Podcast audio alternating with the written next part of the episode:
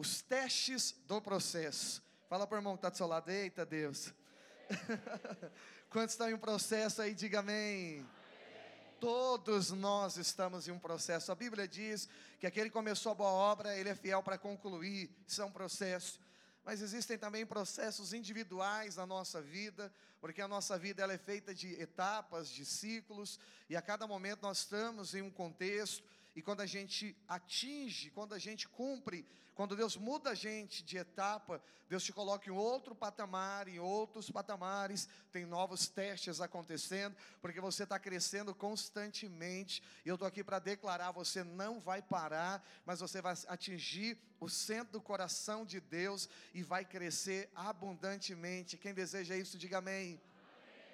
Glória a Deus. Eu quero ministrar isso ao coração dos irmãos. E eu queria orar para que o Senhor falasse conosco aqui hoje. Se você puder, aí na sua casa, aliás, boa noite para você que está em casa, nos acompanhando online. Mas eu queria orar com vocês hoje. E eu queria que você orasse, pedisse para que o Senhor falasse no seu coração, que de fato você seja cheio hoje da palavra e da revelação do Senhor Jesus Cristo. Amém? Feche seus olhos, Pai. Nós consagramos, Senhor, a mensagem de hoje diante do Senhor. Libera sobre nós espírito de graça, luz, revelação, a unção do teu Espírito venha sobre a nossa vida, que sejamos preparados, revestidos pelo teu Espírito Santo e possamos sair daqui hoje, Senhor, cheios do Senhor. Nós abrimos o nosso coração e clamamos: fala conosco hoje, no nome do Senhor Jesus. Diga amém. Glória a Deus. Eu sinto muita vida de Deus, eu sinto que o Espírito de Deus está fluindo aqui. E antes de ministrar, só queria dizer algo. Quando eu fechei os olhos ali, eu vi esse senhor de camisa, é, cabelo grisalho, camiseta cinza, e o Senhor Jesus falava que estava visitando o seu coração físico. Né? Eu vi muita saúde de Deus vindo sobre a vida dos irmão, do irmão. E eu creio, irmão, às vezes a gente não sabe de nada, mas Deus é o Deus que sabe de tudo. E o Senhor manda dizer isso para você. Ele está te dando muita saúde, Ele está visitando o seu coração, Ele está visitando a sua pressão, Ele está visitando as suas veias, e o Senhor está abençoando a sua vida aqui hoje. Diga amém. amém. Glória a Deus. Entre sonho e realização de um sonho, tem algo no meio que nós chamamos de processo, ok? E eu já disse que todo momento da vida nós estamos virando etapas, então todos aqui estão em um, em um, em um tipo de de processo, porque todos estamos em um propósito. Existe o propósito universal de Deus, que é a nossa transformação, de nos parecer mais com Jesus. E existem os processos individuais em cada área da vida dos irmãos, que Deus está levando para um nível de crescimento. Eu vou ser bem objetivo no que eu quero falar, mas eu espero que o Senhor, de fato, venha de trovejar no nosso coração hoje, que Ele venha de falar de uma maneira com a voz como de trovão hoje aqui, amém? Então, entre sonho e realização, o que, é que nós temos no meio de tudo isso? Processo. A Bíblia diz que o Senhor é o autor e consumador da nossa fé. Ou seja, Ele coloca um sonho, mas Ele também realiza o sonho. Pastor, qual é a parte que nos cabe? A parte que nos cabe no meio desse processo, no meio desse universo de acontecimento, no meio desse propósito, é o processo. Pastor, o que, eu devo fazer? Olha, a primeira coisa, não atrapalhar o que Deus está fazendo. Mas por incrível que pareça, Deus conta conosco. Então tem a nossa participação.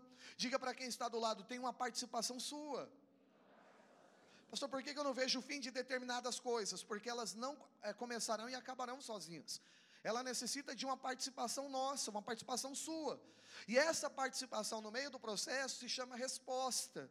A Bíblia mesmo diz, o Salmo 37, 5, entrega o teu caminho ao Senhor, confia nele, o mais ele fará. Essa questão de entregar, essa questão de confiar é um processo. Agora, o mais que ele vai fazer é ele que vai realizar. Então ele gera um desejo, nesse desejo tem um processo, mas ele vai promover a realização. Pastor, qual o objetivo de Deus então no meio de um processo? Acredite em mim, a gente é viciado em ver o fim da coisa.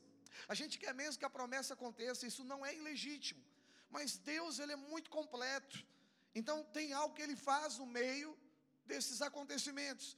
Existe algo que Deus forma em nós no meio do processo. É isso que eu quero pregar aqui para os irmãos. Então, esse período de processo, ele vem sobrecarregado de testes. E hoje eu quero falar apenas de cinco testes que a gente encontra no meio é, é, dos processos. E eu creio que você vai entender que Deus está falando com você aqui hoje. Quantos querem receber? Diga amém. amém. Então preste atenção, Deus sabe demais o que vai acontecer no seu futuro. Hoje à tarde eu postei uma frase dizendo: Deus sabe o que está no seu futuro e sabe também um tempo de preparação necessária que você precisa para você chegar lá. Quantos aqui creem que Deus sabe do seu futuro? O Deus que sabe do futuro também sabe o tempo necessário de preparação para você alcançar aquilo que Ele tem reservado para você. Acredite que esse tempo não é um tempo que Deus te deu para ver se você merece. E que quando você pisa na bola, Deus dá uma olhada para o anjo que está do lado e diz: Miguel, põe mais um ano de sofrimento para ele. Põe mais um ano para ele aguardar, para ele aprender. Se fosse assim, a gente estaria perdido. Era necessário mais de duas vidas para ver alguma coisa acontecendo. Deus não nos abençoa pelo nosso bom ou pelo nosso mau comportamento. Deus nos abençoa pela obra do Senhor Jesus na cruz. Amém? Agora, isso é dado para nós e Deus está nos transformando. Então, a gente não pode ignorar, existe um, um comportamento. Todo propósito de Deus, eu sempre prego isso. Eclesiastes 8,5 diz que para todo propósito tem tempo e modo. O tempo é o de Deus e o modo é como eu vou me, me comportar, é a minha resposta, é o que eu vou fazer diante daquilo que Deus está fazendo. Acredite, irmão, tem conta que já era para ter fechado faz tempo. Sabia disso? Eu preguei semana passada dos Hebreus, hoje eu vou falar só de Davi, mas eu vou até falar antes para não te confundir. O deserto dos Hebreus, que era o processo de Deus na vida deles, tinha um prazo. Aliás, todo deserto tem um prazo. E o prazo do deserto dos Hebreus eram de dois anos e onze dias. Porque todos caminharam até a cidade chamada Cades Barneia e durou dois anos. De Cades Barneia, que era a entrada já de Canaã, até as portas de Canaã, era caminho de 11 dias. E quanto tempo que eles demoraram? 38 anos. E a Bíblia diz que 38 anos até morrer aquela geração, e os filhos que tinham 20 anos, com 58 anos de idade, junto com Josué e Caleb, sem Moisés, entraram dentro da terra prometida. Então a gente está colocando 38 anos, mas na verdade perderam a vida inteira e não entraram. Mas vamos pensar em algo aqui nosso maior medo e a nossa, infelizmente, a nossa maior reclamação é falar que Deus está atrasando, ou parece que Deus está demorando de fazer determinada coisa, é ou não é? Todos nós confessa que é. Às vezes eu acho que está demorando, mas a grande verdade é a seguinte: o tempo de Deus é mais rápido que o nosso. Ou pelo menos a forma que Deus tem de fazer é mais rápido que a nossa. Porque a dos hebreus foram 38 anos, a de Deus era quantos dias? 11. Fala para quem está do seu lado, o processo de Deus é mais rápido. Fala para eles, quer dar mais algumas voltas ou você quer entrar no processo? Vamos entrar no processo, amém, meus amados irmãos?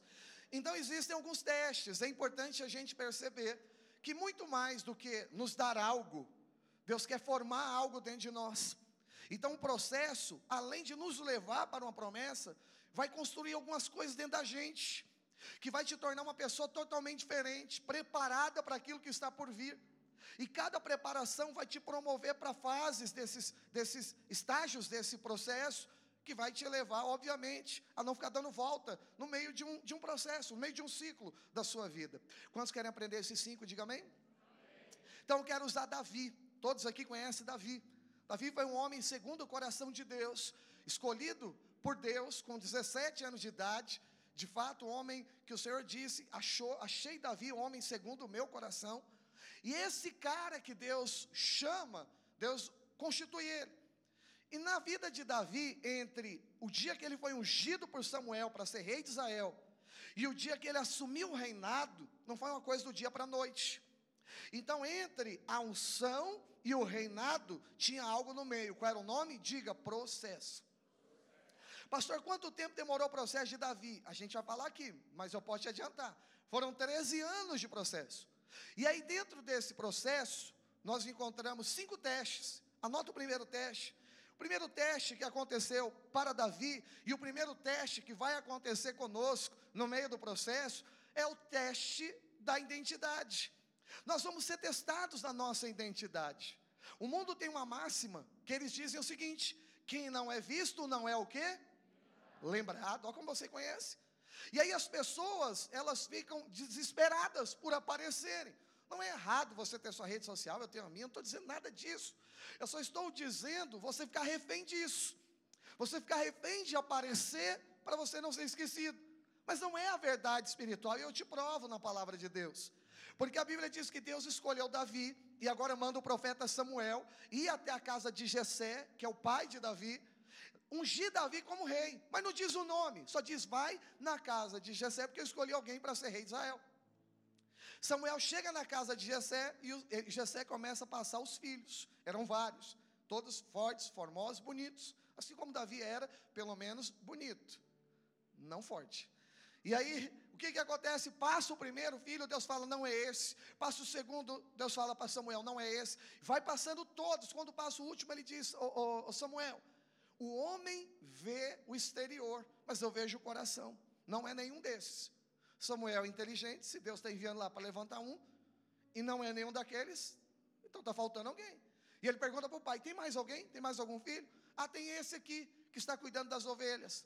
E aqui a gente já pode ler o texto, 1 Samuel, capítulo 16, versículo 11, e aí você vai entender o resto da história.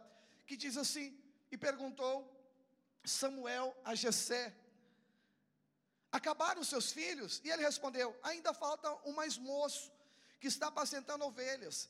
E disse, pois, Samuel a Jessé: Manda chamá-lo, pois nós não nos assentaremos à mesa sem que ele venha.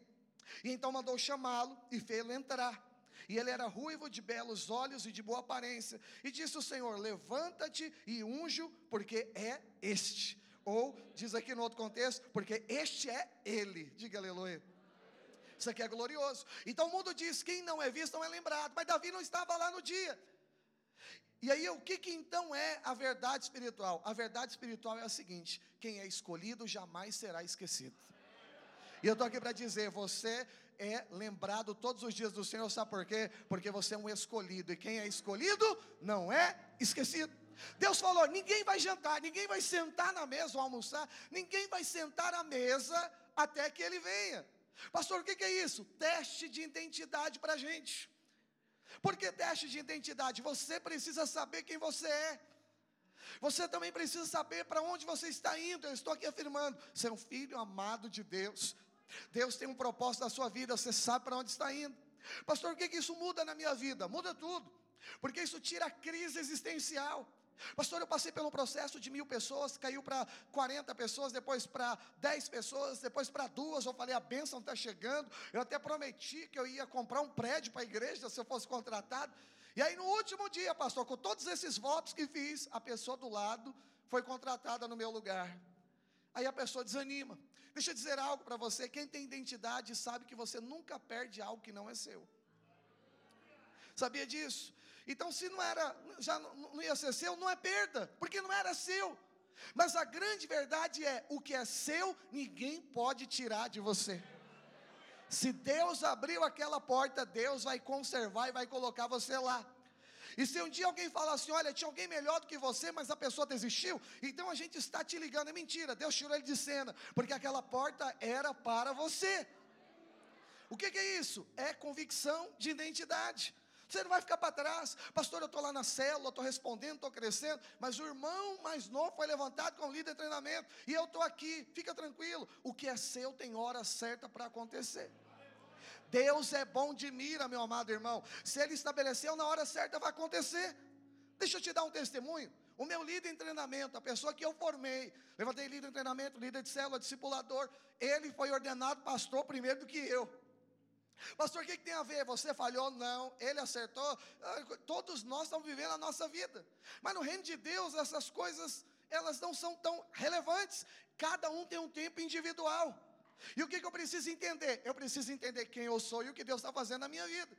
Eu não vou ficar desesperado porque perdi a vaga. Eu não vou ficar é, de um emprego. Eu não vou ficar desesperado porque alguém foi levantado primeiro do que eu. Eu vou entender, Deus tem um projeto na vida de cada um, e isso se chama identidade. O que, que a identidade vai produzir na sua vida? Qual é o maior sinal? O maior sinal da identidade é maturidade. Porque quando você vê que o irmão que está do seu lado, que menos necessitado do que você, ele é abençoado primeiro do que você, e você se alegrar com a vitória desse irmão, significa que você amadureceu. Aí você está lá, pastor, eu estou sem carro. Meu Deus, Deus dá o carro, dá o carro. Aí o irmão do seu lado fala, ganhei um carro. Aí depois ele na outra semana fala, fui contemplado no sorteio, outro carro, nem preciso de carro. E você olhar assim e falar assim, oh, dois para ele, nada para mim. Deixa eu dizer, é sinal que não amadureceu. Quando nós amadurecemos, a gente entende a proporção de Deus. Efésios 4 diz que Deus é poderoso para nos dar além do que pedimos, além do que pedimos e pensamos, segundo o seu poder que opera em nós. Fala para o irmão, Deus sempre vai dar além. Se prepare para ver na vida do irmão que está do seu lado coisas maiores que ele precisa. Agora, o estoque de Deus é infinito. Não é porque Deus, Deus deu dois para o irmão que está do seu lado, quem não tem uma bênção para dar para você. As bênçãos de Deus já foram endereçadas para a sua vida. A Bíblia diz que elas procurarão você. Os sinais, na verdade, eles irão atrás de você. A Bíblia diz que te perseguirão. Deuteronômio 28 diz que as bênçãos, elas viriam sobre você. Não é você que vai atrás dela. As bênçãos virão até você. Quem crê nisso, diga amém. Então, a primeira coisa, o primeiro teste é esse. Eu me alegrar com aquilo que Deus está fazendo na vida da pessoa que está do seu lado. Se a chuva está molhando o irmão que está do seu lado, é sinal que em breve vai molhar você também. Se a previsão está boa para o seu lado, meu amado irmão, fala, a coisa está boa nessa igreja. Porque o do lado está contando, o de trás está contando. Qual a maior evidência? Daqui um dia você também que vai contar. A chuva, a previsão é que vai chover. Aleluia! Vai chover na sua vida também. Então se alegre com isso, não se espante. Não fala, ah Deus, mas o Senhor dá para quem não precisa. Não, Ele sempre vai dar além do que você precisa. Isso se chama graça, significa abundância, significa fartura, significa que Deus é um Deus gracioso. Então qual é o primeiro teste? Diga comigo, identidade. Deixa eu dizer algo aqui para você. Você sabe o que Deus vai fazer em cada etapa da sua vida. As pessoas me perguntavam, pastor, mas ele foi ordenado primeiro que você. Glória a Deus, eu me alegro com a vida desse irmão. Sinal que chegou um tempo de Deus na vida dele. E vai chegar o meu também. Depois chegou o tempo, olha que nós estamos vivendo, fazendo a mesma coisa hoje. Isso é tão irrelevante dentro do reino de Deus, no tocante à observação humana natural. Mas eu estou aqui para dizer: você tem uma identidade, o que é seu jamais será tirado. Olha para o irmão que está do seu lado, diz assim: quem é escolhido, jamais será esquecido. Olhe para mim, por favor. Deus não esqueceu que você precisa de algo. Deus não esqueceu da restauração da sua família. Deus não esqueceu que você deseja crescer, que você respondeu o chamado. Deus não esqueceu que você precisa é, é, prosperar. Deus não esqueceu da sua necessidade, seja ela de uma moradia, seja ela de um transporte, seja de uma cura, seja de alguma necessidade para os seus filhos, seja para alguma conquista pessoal, profissional. Eu quero dizer algo. Lembre-se apenas de uma coisa. Lembre-se que Deus não se esquece. Aleluia! Quem é escolhido jamais será esquecido. Diga aleluia. Vamos aplaudir bem forte ao Senhor. E tem chuva de Deus para cair aqui hoje, aleluia. Segundo teste, Davi agora entra no segundo teste. Então o processo tem mais um teste. O segundo teste do processo se chama tempo. Diga, uau. Eita Deus amado. O segundo teste que Davi passou foi do tempo. Passou porque que ele foi testado pelo tempo. Deixa eu dizer algo antes para você. Deus não usa do tempo para te castigar. Foi o que eu disse agora há pouco aqui. E não fica mandando um anjo aumentar o prazo para te é, é, punir. A grande verdade é que Deus usa o tempo para nos treinar. Deus usa o tempo para nos formar. Posso ouvir um amém? Você vai chegar uma pessoa diferente lá do outro lado. Eu cuido de muita gente, principalmente de pessoas que estão envolvidas no meio do futebol. Eu conheço muita história, inclusive pessoas que ganharam muito dinheiro do dia para a noite, que trabalharam nos melhores clubes ou tiveram as melhores oportunidades, mas não soube lidar com salários de 400 mil, com é, luvas de milhões, e de repente se perderam, gastou tudo que tinha, justamente por causa de quê? Por causa de uma falta de maturidade.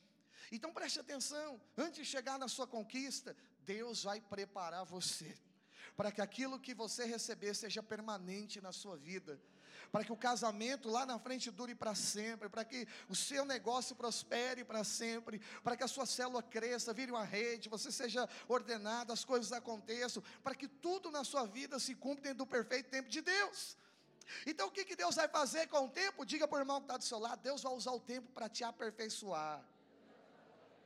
O vinho, quanto mais velho, ele se torna melhor. O sabor é aperfeiçoado. Posso ouvir um amém, igreja? E aí foi isso que aconteceu na vida de, de Davi. Porque o que, que acontece aqui? Davi é ungido com 17 anos de idade. Ele foi ungido para o que, meus irmãos? Ser rei de Israel. recebeu uma unção, uma capacidade. Mas no outro dia ele governou? Não. Qual foi o prazo? 17 anos. Davi assumiu o reinado de Judá e depois de todo Israel, mas Judá ele, ele reinou depois de 17 anos. Oh, me, me perdoe, depois de 13 anos. Com 30 anos de idade, Davi assumiu o reinado. E o que, que houve na vida de Davi? Diga, teste do tempo. Pastor, o que, que Deus está fazendo na minha vida? Fala para quem está do seu lado: Deus vai usar o tempo para te preparar. Foi dentro desse tempo que Davi foi treinado pelo Senhor. E eu estou aqui afirmando a mesma coisa. No meio do processo, não ignore o fator do tempo. Ele é importante. Nós não controlamos o tempo, nós não temos como controlar o tempo, mas Deus tem um tempo certo e necessário para fazer todas as coisas da nossa vida. E o que, que Deus estava fazendo com Davi? Fala para o irmão assim: estava preparando. Agora deixa eu te perguntar, pastor, então quer dizer que na minha vida são 13 anos? Eu não estou dizendo que é, é, existe um prazo fixo de processo, de tempo de processo, mas eu estou afirmando que existe um tempo de Deus em cada processo. O de Davi durou 13, 13 anos, o seu pode ser que demore 13, 10, um ano, meses, dias. Isso é algo entre você e o Senhor, e etapa que Ele está planejando para a sua vida. Quem está entendendo? Deus está fazendo isso. Então, o que, que eu preciso entender? Que o tempo é de Deus. Eu não controlo o tempo, pastor, mas seria perfeito se for agora. Desculpa, a perfeição não é na sua percepção. A perfeição está contida já na vontade de Deus. No dia que acontecer, no dia de Deus, será o dia perfeito. Não, pastor, mas se fosse hoje seria bom. Eu concordo, seria bom. Mas no dia dele será perfeito. Diga amém. Quantos querem viver o que é perfeito de Deus? Agora, o que, a gente faz no tempo, pastor? A gente cruza o braço e fica esperando? Não. Davi ficou durante esses, esses 13 anos na casa de Jessé. Oh, desculpa, na casa de Saul, no reinado de Saul. E quem era Saul? Era o rei de Israel.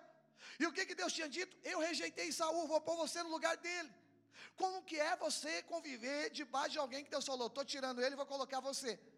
Qualquer momento da sua vida, você vai desejar que o reino caia para você assumir logo. É ou não é? Seja sincero. Então, o, espírito correto, a percepção do tempo, é entender que o dia é Deus quem vai definir. Agora, o que que Davi fez durante todo esse tempo? É isso que eu quero ensinar para você. Não é apenas ficar aguardando, não tem sentido nenhum você ficar parado esperando o ônibus chegar, a bênção vir sobre a sua vida. Não tem sentido nenhum. Eu estou dizendo que Deus usa o tempo para trabalhar na nossa vida, para nos formar. E aí a resposta é: o que, que Davi estava fazendo?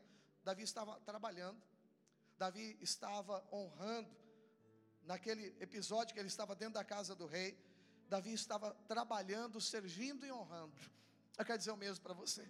No tempo de aperfeiçoamento, no tempo do teste, trabalhe. Sabe, Jesus, eu já disse isso aqui. O Senhor Jesus não nasceu com 30 anos de idade para viver três anos de ministério. Jesus nasceu igual eu e você, um bebê. Deus teve paciência para esperar. Cada etapa de formação na vida de Jesus.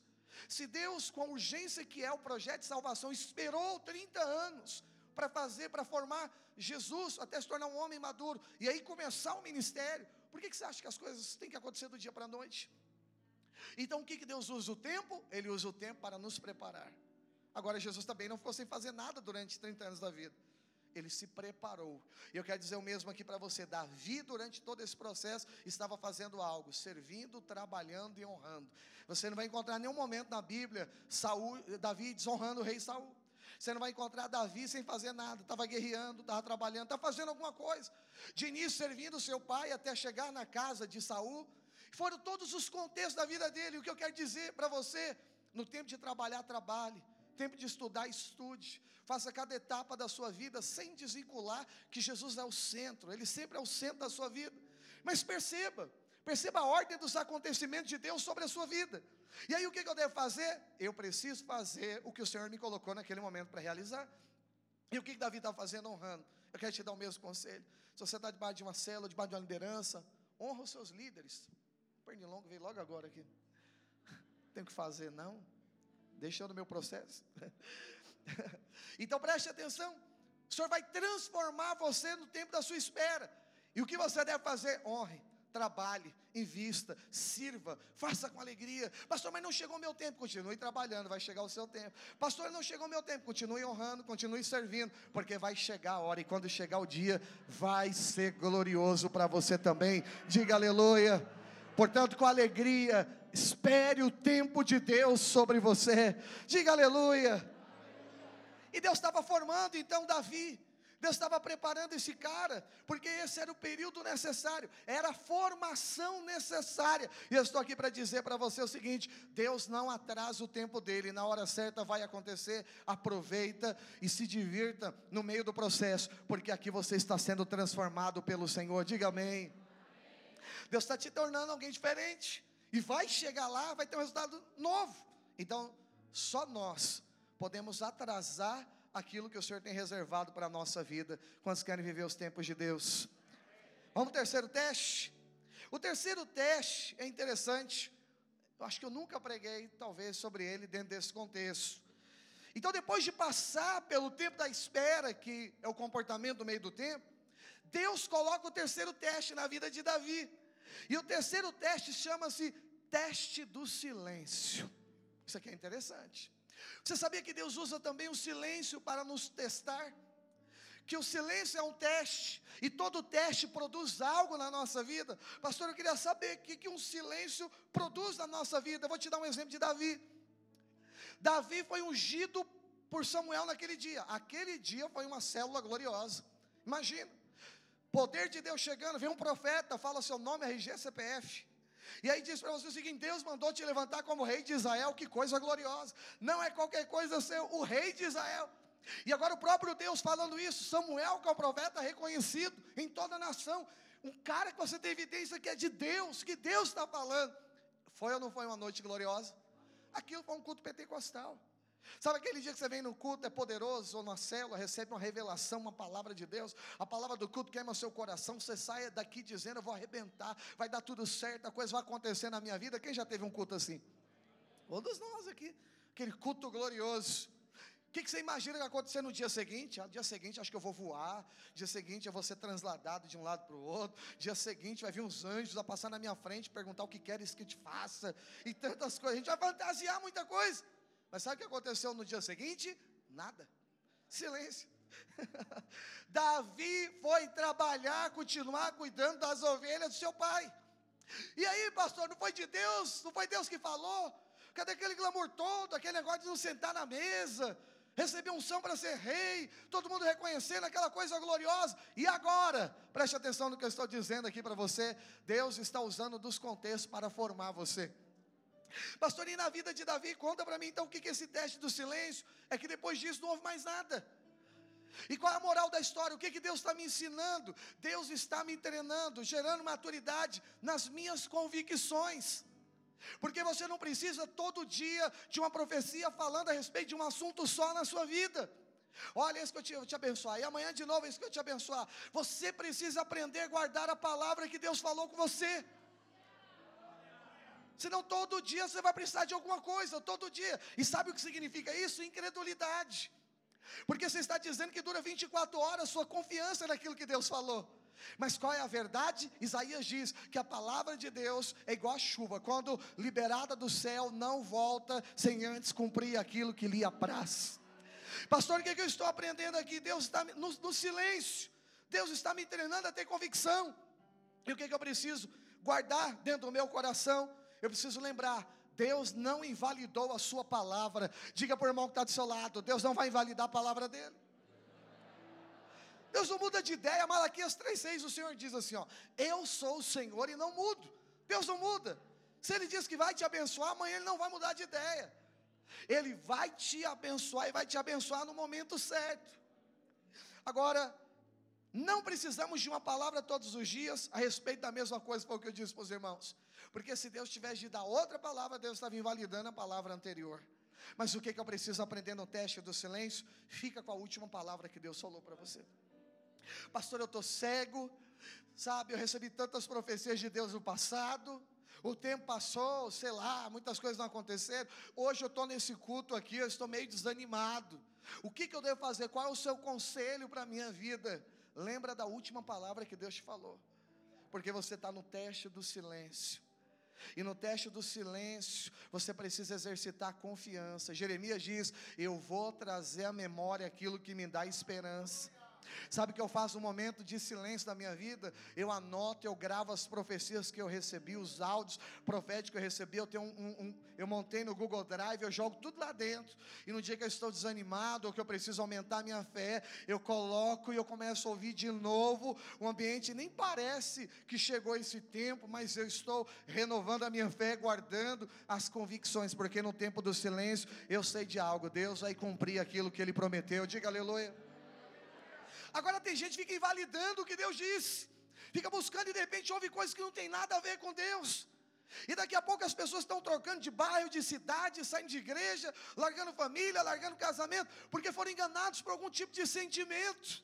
Por causa de quê? Um desespero, de querer antecipar coisas. Então deixa eu falar, o momento você vai mais vai, o momento que você mais vai crescer na sua vida é quando você estiver no teste do silêncio porque só vai restar algo, uma palavra que Deus falou antes. Pastor, mas tem dois, três anos, quanto mais tempo tem esse negócio que você ouviu, isso quer dizer que você tem aprendido a confiar que a palavra de Deus, ela não tem validade de leite C, de iogurte, mas que a palavra de Deus, ela não tarda, ela vai se cumprir no tempo certo. Diga aleluia. Quantos receberam essa palavra? Quantos aqui tem uma palavra de Deus? Eu estou te assegurando, fica tranquilo, vai acontecer, no tempo certo vai cumprir na sua vida, no nome do Senhor Jesus Cristo. Diga aleluia. aleluia. Então, esse era o teste do silêncio. E todos nós, em algum momento, vamos passar por esse teste. Às vezes você passou por ele e nem sabia. Às vezes você está passando por ele e nem sabe, mas o Senhor está dizendo para você aqui hoje: mantenha-se firme e guarda a última palavra que Deus falou, guarda essa palavra dentro do seu coração, porque daqui a um tempo vai acontecer e não vai tardar de acontecer, aleluia. Quantos querem ouvir o quarto teste? O quarto teste é o teste do coração. O que, que é isso, pastor? Vamos recapitular. Eu estou dizendo para os irmãos que entre sonho e realização, nós temos algo no meio chamado processo e que Deus gera os sonhos, Deus faz o sonho acontecer, ou seja, Ele opera o querer e o realizar, Ele é o autor e o consumador da fé, e a nossa única parte é responder o processo. Estou dizendo que o processo, usando Davi como exemplo, ele é sobrecarregado de teste, cujo primeiro teste é o teste do que? Diga, identidade. O segundo teste que nós falamos aqui hoje é o teste Deixa eu voltar aqui. O teste do tempo, diga identidade. Teste do tempo. Teste do silêncio. E qual é o quarto que nós vamos falar agora aqui? Teste do coração. Pastor, o que é teste do coração? Preste atenção. Davi havia sido ungido para ser o quê? Rei de Israel. Mais para frente, Golias aparece. E durante 40 dias, Golias está atormentando o, os hebreus dizendo: Não tem nenhum homem aqui para lutar comigo. E o desafio era gigantesco. Os filisteus desafiando os hebreus. E não tinha nenhum homem que conseguia combater ou tivesse coragem para combater. E aí o que, que acontece nesse contexto? O pai de Davi manda ele levar a marmita para os irmãos no meio da guerra. Eu pergunto para você, seja sincero. Né? Davi foi ungido para ser rei de Israel. E agora o pai de Davi está mandando ele fazer o quê? Levar a marmita. Se Davi fosse orgulhoso, é por isso que é o teste do coração que eu estou falando, ele poderia dizer: Quem eu? Eu não fui ungido para isso. Entregar a marmita, liga para o Uber Eats e manda entregar lá para o iFood. Eu fui ungido, a minha unção não permite fazer isso. Mas a grande verdade aqui é que o maior gigante que Davi derrotou não foi Golias. O maior gigante que Davi derrotou foi o orgulho. Quando nós estamos errados, retroceder é progresso. Nós precisamos aprender a reparar determinadas coisas. Nós precisamos aproveitar o tempo, o processo, o teste do coração, porque Deus vai nos testar em contextos como esse.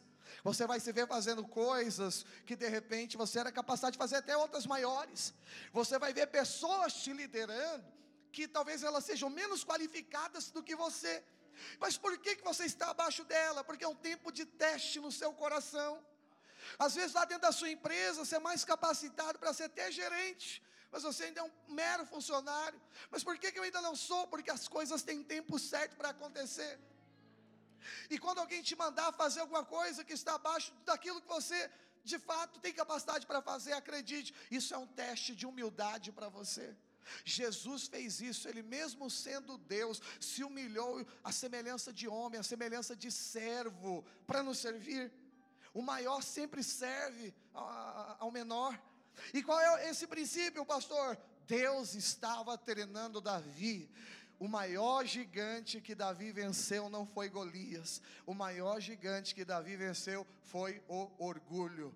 Davi pegou, obedeceu seu pai e foi lá servir aos seus irmãos. Eu quero dizer algo aqui para você: no período do teste do seu coração, Deus vai colocar você para servir outras pessoas, sim. Pastor, quanto tempo vai durar o teste? O tempo necessário. E o que, que nós precisamos? Nós precisamos aprender a valorizar que essa é a melhor oportunidade da nossa vida. Diga amém. amém. Nós precisamos derrubar esse gigante. Agora, por que que Davi não questionou e não falou isso para o pai? Eu sou ungido para ser rei. Por quê? Porque Davi tinha passado pelos primeiros testes da identidade, Davi tinha entendido o tempo, Davi havia crescido no período do silêncio, e agora Davi está qualificado para entender. Agora Deus vai provar o meu coração. Deixa eu dizer algo para você. Leia na Bíblia, você vai ver que todas as pessoas que estavam em um andar, e quando a coisa parecia que estava para subir, desceu mais ainda. E todas essas pessoas depois foram promovidas para um estágio muito maior do que a força natural poderia levá-los. Deus faz essas coisas. Os caminhos de Deus são diferentes dos nossos. Quem está entendendo, diga amém. Por quê? Porque nós somos treinados a servir. Nós somos treinados dentro do nosso coração a não nós não nos exaltarmos entender. Deus tem um tempo certo para todas as coisas. E aqui eu queria até chamar os irmãos do louvor entre o penúltimo teste de Davi. Ou na verdade o último, né? O penúltimo foi esse, o teste do coração. Diga para o irmão que está do seu lado, Deus está testando o seu coração. Pastor, mas não foi é, Golias o gigante que deu acesso ao reino, não. Golias era só o caminho, o gigante foi derrubado antes. Por isso que Davi chega diante de Golias e ele entende: quem é Golias? Quem é o incircunciso para se levantar contra o exército de Deus vivo? Ele entendeu, não tem a ver comigo, tem a ver com Deus.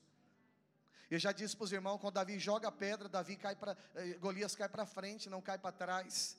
Não foi a pedra que derrubou, foi Deus quem derrubou. Agora por quê? Porque em qual nome que ele foi? Ele não foi usando o tempo de teste. Eu já estou aqui há praticamente 16 anos do teste. Eu acho que já deu a conta, está na hora, vou derrubar um gigante por ali. Não, não foi assim. Tanto é que ele derrubou, ele nem tinha essa idade, era o começo da história, ele ainda era um menino. E o tempo do teste continuou. Mas diga para o irmão que está do seu lado: Deus vai testar o coração. Quem está entendendo, diga amém. Fica em pé para nós falarmos do último teste, pode ser? Pastor, qual é o último teste? Isso aqui é interessante. Depois do teste do silêncio, o processo vai ter o quinto teste. E o quinto teste é muito interessante. Se chama perda necessária. Eu vou repetir para você entender bem: perda necessária. Tem coisas que é necessário nós perdermos para nós ganharmos. Tem coisas que serão necessárias, tem coisas que é necessário que elas sejam tiradas de nós para Deus acrescentar outra. Nós temos um princípio bíblico que a gente diz que Deus sempre tira o bom para colocar o melhor. E isso se chama perda necessária. Davi agora mata Golias.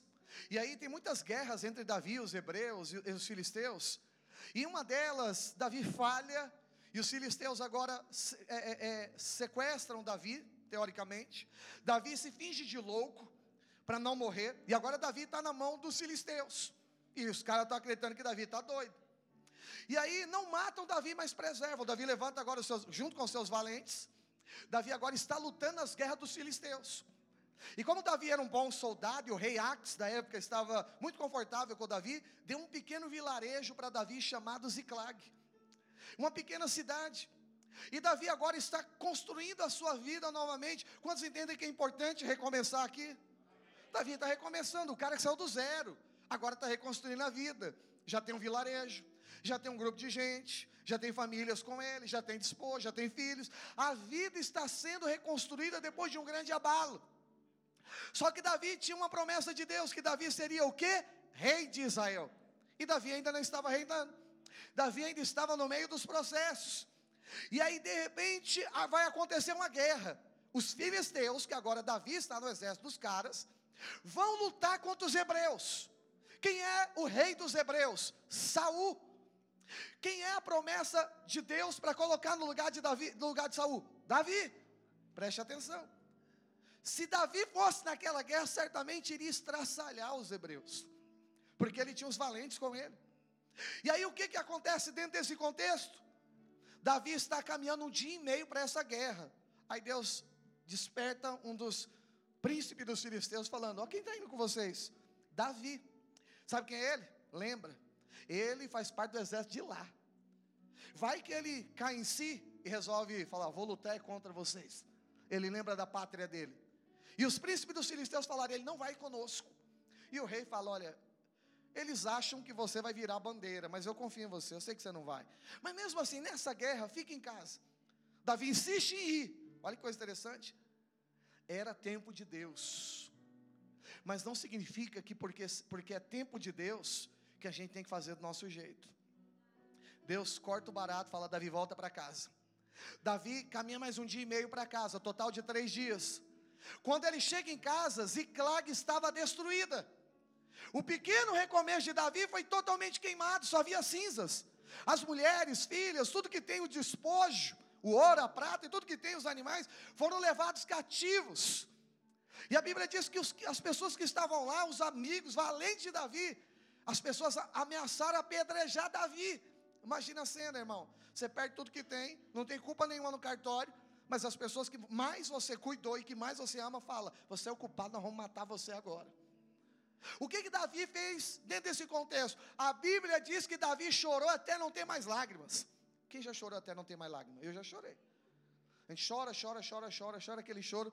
Aí você até dorme, acorda no outro dia e fala: O que aconteceu? Eu chorei, dormi, todo melado, secou as lágrimas. E você acorda até melhor, porque aliviou a alma, aliviou o coração. É ou não é assim, meu amado irmão? Só que a Bíblia diz que Davi chorou até não ter mais forças para chorar, ele não foi dormir. E a Bíblia diz que depois que ele chorou, ele se reanimou no Senhor. Preste atenção em algo aqui. Você não precisa que algo aconteça para você se reanimar. Pastor, eu preciso de um presente para eu me alegrar. Sabe de uma resposta para me alegrar. Você precisa se reanimar na pessoa certa. E a pessoa certa é o Senhor. A Bíblia diz que Davi, ouvindo aquelas ameaças, ignorou as vozes, chorou e se reanimou no Senhor. Consultou Deus, Deus, eu posso ir atrás do meu despojo. Deus falou, vai, busca tudo. Davi vai, traz tudo de volta, senta na cinza de Ziclag, vai estar faltando uma coisa. As mulheres, filhos, filhas, despojo, está tudo aqui, com direito ainda o despojo do inimigo. Mas não tinha Ziclag. A cidade, o pequeno vilarejo, o pequeno recomeço de Davi estava destruído. Pastor, que ponto nós estamos tratando? Nós estamos tratando o segundo ponto, o quinto ponto do teste. E o quinto ponto do teste é a perda necessária. Deus vai tirar algo bom para colocar algo melhor na nossa vida. Ziklag não era ruim, mas não era melhor. O nome Ziklag vem da a palavra Ziglizag, vem da palavra da palavra Ziklag. Significa não reto, ocioso. Deus não tem algo não reto ou ocioso para você. Deus tem algo claro para você. Deus não tinha um pequeno vilarejo para Davi. Deus tinha um reinado para dar para Davi. Deixa eu dizer para você, no teste da perda necessária, toma cuidado para você não se contentar com pouco. Não, pastor, melhor do que estava a minha vida antes, melhor deixar assim, vamos arriscar, não. Deixa eu dizer algo aqui para você: Deus sempre tem o melhor para colocar na sua vida, e o que Ele tem não vai vir da mão de homens, não é mérito de trabalho seu, porque serviu nesse mundo tenebroso, mas na verdade é porque o favor vai vir sobre a sua vida, diga amém. Mas por que, que o senhor está chamando então de perda necessária? Por causa disso. E aí o que, que acontece nesse contexto? Davi está sentado na cinza de Ziclag. Lembra a guerra que Davi não foi? Que Deus mandou ele voltar? E usou uma tribulação para distrair Davi, que senão Davi é danado, ele ia aparecer lá. Ele ia por trás e falou: Vou provar que eu sou fiel. Deus segura esse cara aqui. Aquela guerra que ele não foi, Saul morreu. Lembra de Saul? Deus levantou Davi para estar no lugar de Saul. Então eu estou provando aqui para os irmãos que era tempo de Deus sim concluir algo na vida de Davi. E qual é o exemplo que Deus está falando para nós? Qual é o ensinamento? Está dizendo que ainda assim, mesmo quando chegar o tempo, não será através das suas mãos. Eu sei que às vezes a coisa está diante de nós, a gente quer pôr nossa mão, dar uma força para Deus. Não, sabe por quê? O princípio é o mesmo, o que é seu não vai ser tirado. Deus vai fazer as coisas se conectarem até você. E aí o que que Deus acontece? Davi está sentado, vem um cara no meio da cinza aparecendo, era um estrangeiro. Esse cara, quando Saul morreu, pediu para enfiar a espada e cair sobre ela. Ele tirou a coroa de Saul e o bracelete de rei, está vindo com eles na mão. Davi levanta a cabeça, imagino eu, sentado na cinza, todo despojo. Eu estava aqui, cidade destruída, Davi não sabia mais o que fazer. Ele falou: De onde você vem? Ele falou: Eu vim da guerra. Os filisteus mataram o rei Saul. Está aqui a coroa e o bracelete, e eu vim trazer para você. A Bíblia diz então que a guerra que Davi não foi, Deus o tornou rei. Deixa eu dizer algo para você. A guerra que você se ausentou, o Senhor se apresentou. Tem coisas que não vai ser a sua força que vai trazer. Pastor, mas está tão perto, eu sinto, mas parece que não acontece. Calma, não coloca a sua mão, senão vai estragar a coisa. Deixa Deus fazer, porque aquilo que Deus vai fazer vai acontecer. Então o que, que eu preciso aprender? Preste atenção. Esse contexto e esse último teste, ele é curto. Ele demorou três dias para Davi. Foi só o tempo de ir para a guerra e desistir de voltar. Quando senta nas cinzas de Ziclag, o, reino, o reinado vem até as suas mãos. O que eu quero ensinar nesses últimos oito minutos que nós vamos orar do culto, o que eu quero ensinar para os irmãos aqui hoje, é que no teste, no quinto teste, que é o teste da perda necessária, nós vamos precisar abrir mão de coisas boas para ver o melhor de Deus. Eu sei que é fácil ver Deus tirando coisa ruim. Oh, até que fim, pode tirar tudo. Porque para que venha um bom. Mas eu sei que teste mesmo é quando tira o bom para vir o melhor. Quando eu estava separando esse tema, o Senhor havia dito algo aqui para mim. Hoje é dia de nós nos rendermos diante do Senhor e de permitir que Deus tire coisas tortas da nossa vida, coisas até boas, mas não é o que Deus tem para a gente, para que o melhor dele, o governo dele, o reino venha até nós. Deus quer tirar coisas pequenas da sua vida para te colocar coisas maiores. Deus quer tirar você de funções pequenas para te colocar em funções maiores. Deus quer ajustar na sua vida profissional, tirar você de um ambiente que está tudo muito bem dentro daquilo que você faz, mas pode ficar tranquilo que é para te colocar em uma posição muito maior. O que que eu preciso? Eu preciso aprender, passar pelo teste que o Senhor tem preparado na minha vida, de te, da perda necessária, e eu quero te convidar a fazer isso junto comigo aqui hoje. Nós estamos no meio de um processo sobrecarregado de teste e hoje é dia de nós nos rendermos diante do Senhor. Quantos aqui desejam se render diante do Senhor? Será que você pode levantar sua mão e declarar uma oração comigo? Diga assim, Senhor Jesus. Hoje é um